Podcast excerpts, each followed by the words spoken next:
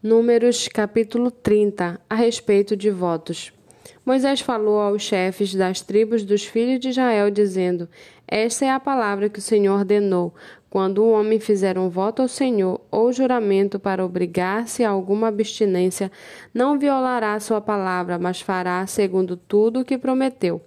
Quando, porém, uma mulher fizer um voto ao Senhor ou se obrigar a alguma abstinência, estando na casa de seu pai, na sua mocidade, e seu pai, sabendo do voto e da abstinência a que ela se obrigou, não lhe disser nada, todos os seus votos serão válidos.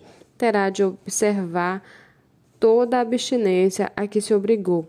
Mas se o pai, no dia em que souber disso, o desaprovar, não será válido nenhum dos votos dela Nele será preciso observar a abstinência a que se obrigou. O Senhor perdoará isso a ela, porque o pai se opôs. Porém, se ela casar, ainda sob seus votos, ou dito irrefletido dos seus lábios, com que a si mesmo com que a si mesma obrigou, e seu marido ouvindo-a não disser nada, no dia em que souber disso, serão válidos os votos dela e ela terá de observar a abstinência a que se obrigou. Mas se o seu marido o desaprovar no dia em que souber disso e anular o voto que estava sobre ela, bem como o dito e refletido dos seus lábios, com que a si mesma obrigou, o Senhor perdoará isso a ela. Quanto ao voto da viúva ou da divorciada, tudo que se obrigar lhe será válido. Porém, se ela fez voto na casa de seu marido ou com o juramento se obrigou a alguma abstinência, e seu marido o soube, mas não lhe disse nada e não desaprovou o que ela fez, todos os votos dela serão válidos, e ela terá de observar toda a abstinência a que se obrigou.